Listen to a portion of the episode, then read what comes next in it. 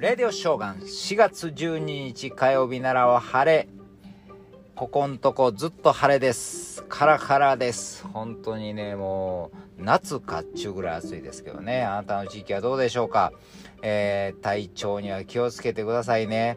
えー、今日はね1961年の今日世界初の有人宇宙衛星船ソビエト連邦のボストーク1号が打ち上げられた。えー、全人類のための宇宙探査への道を開いたわけですけどね、えー、ボストークっていうのはロシア語で東って言うんです。えー、まあ、えー、地球を一周し無事に、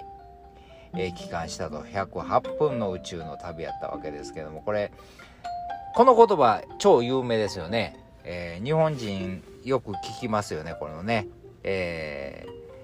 ー、宇宙飛行士のですねユーリ・ガガリンがですね宇宙からね地球を見てね地球は青かったって言ってね。これあの前澤さんもこの間、えー、宇宙行った時言うてありましたよね。地球はやっぱ青かった言ってね、えー、これが超有名なんですけども。なんと世界ではこれの言葉よりですねもっとの違う言葉の方が有名なんですね。知らなかったんですけどね。何やろうと思ったらここに神は見当たらないって言ったんですよ。その言葉の方が世界では、えー、有名らしいですねへえ知らんかったなと思ったんですけどこのここに神は見当たらないっていう言葉を、えー、ロシア人宇宙飛行士のガガリーンが言うたというところに、えー、今日は思いっきり引っかかりましたけどね私ね。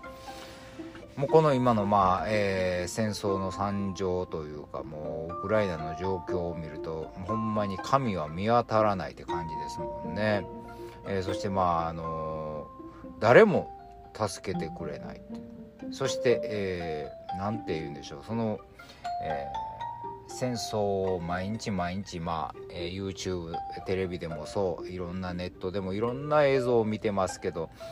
何もできない私たちがいるっていう感じですね。ほんまに神がいないなっていうような感じがしますよね、えー、ちょうどこれたまたままた読んだ本に、えー、シュタイナーの本なんですけどね。現代にはいくら見渡しても神はいないってそういうような言葉が書いてあってあなんやろ。やっぱり今日はこういう言葉がワードとして出てくるなと思ってね。うーんなんやろうなと思ってね。でも神様いないっていう感じやしけども逆に考えるとこれ神さんはですねひょっとしたら人間の愚かさを見せつけてんのかなと思ってね。君たちはもうそのどんだけ進歩したように思ってるかもしれへんけど結局こんなことやってるんやっていうことをねそうでしょ？あのもう宇宙にも行くわもうなんやもういろんなもうメタバースやなんや電気いろんなことやってるじゃないですか。で所詮は君らまだいまだにこうやって人を殺して戦争やってるんだというようなことをもうなん愚かさを見せつけたのかなとか思ったり、えー、個人的には感じたんですよね。まあ本当ねだからねもう、まあ、本当わかなんか神様分かりましたからもうそろそろ止めてくださいと言いたいなと思いますけどね。もともとこのさっきのね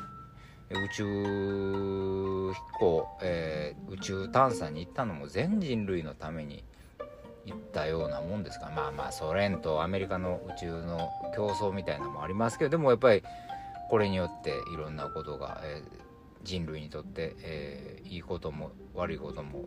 あったわけ いいことも悪いこともですけどねまあそういう